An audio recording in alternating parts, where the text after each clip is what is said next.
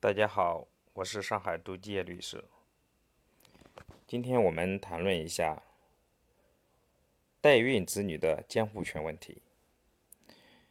我们根据一个真实的案例，是全国首例代孕子女监护权的纠纷案件，来看一下这个问题。罗某和陈某两人都是再婚的夫妻，婚后呢，呃，两人通过购买他人的卵子，并由罗某提供精子，通过试管婴儿的方式，又委托其他女性代孕，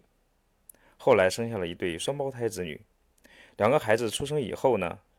随罗陈二人生活。三年以后，罗某因病死亡，随后陈某就与这两个孩子共同生活。几个月以后，王某的父母提起监护权之诉，要求抚养两名孩子。一审法院审理以后认为呢，呃，虽然这个孩子与陈某并不存在这个自然血亲关系，也不存在拟制的血亲关系，但是在孩子生父死亡以后呢，呃，陈某与孩子共同生活，在父亲已经死亡、生母下落不明的情况下。那祖父母要求抚养两名孩子，并作为法定监护人的这样的一个请求是应该支持的。但是呢，作为对陈某来说，他觉得这个判决他不能接受，于是呢，向上级人民法院提起了诉讼。经过审理后，二审法院认为，两名孩子是。罗某以代孕的形式与他人所生，属于非婚生子。罗某去世后，孩子已经与陈某生活达两年，陈某与两名孩子已经形成有抚养关系的继母子女关系，而祖父母的监护顺序是在陈某之后。同时呢，从儿童最大利益原则考虑，由陈某取得监护权。也更有利于孩子的健康成长，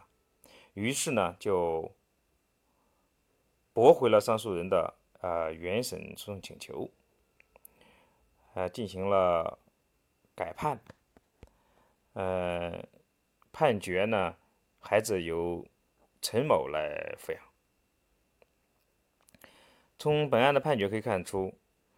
对于这个无明确法律规定的新型案件。不同的法官有个有可能有不同的价值判断，对于当事人而言，还是要积极争取有利于自己一方的结果。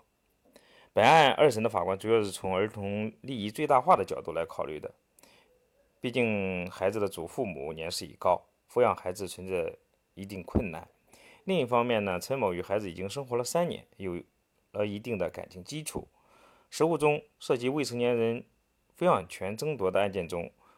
呃，背后往往可能涉及到财产的因素，毕竟未签未成年人的继承的这个遗遗产呢，要是由其监护人代管的。从判决结果看，二审法院既找到了相应的法律依据，又考虑到了呃两位孩子的利益最大化，应该说是还是比较合理的。当然，如果以后有证据证明陈某啊存在有损两位。孩子利益的行为，或者说他没有履行好他作为监护人的职责，那孩子的祖父母仍然是可以向法院再次主张变更孩子的抚养权的。好的，本期节目就到这里，感谢您的收听，下次再会。